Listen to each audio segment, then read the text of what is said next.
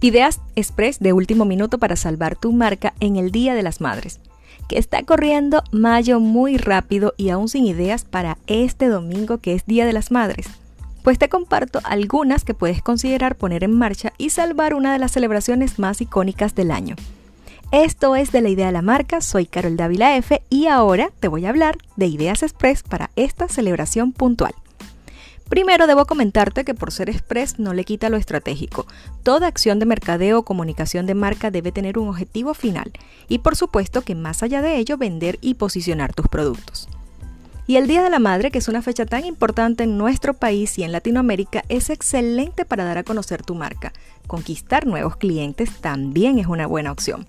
Y a continuación te voy a dar algunas ideas que pueden ayudarte a impulsar tu marca con éxito. Si te aventuraste a hacer algo esta semana, bien pudieras mantener la estrategia durante todo el mes del año. Y así te da la oportunidad de trabajar sin tanta presión. Vamos primero con los objetivos de posicionamiento y engagement. Aporta en tus contenidos de estos días un toque personalizado con identidad de tu marca y un mensaje claro teniendo en cuenta a quién vas dirigido. También ten siempre presente las historias, los estados con ese tipo de mensajes y manténlos actualizados. Los mensajes más poderosos en este momento son aquellos que nos embargan de emoción, nostalgia, agradecimiento y felicidad. La idea es generar emociones, lo que se traducirá en un engagement más fiel con tu audiencia. Incluye un copy emotivo que se centre en reconocer la importancia de este día y asimismo invita a tus clientes a felicitar sus madres allí en tus posts. Para los objetivos de venta puedes proporcionar un incentivo en forma de 10% de descuento o puede ser otro monto durante todo el mes para que los usuarios puedan realizar sus compras en cualquier momento.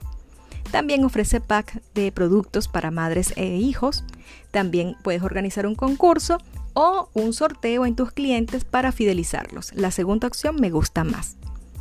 Descuento en productos de difícil decisión de compra también puede ser una buena estrategia.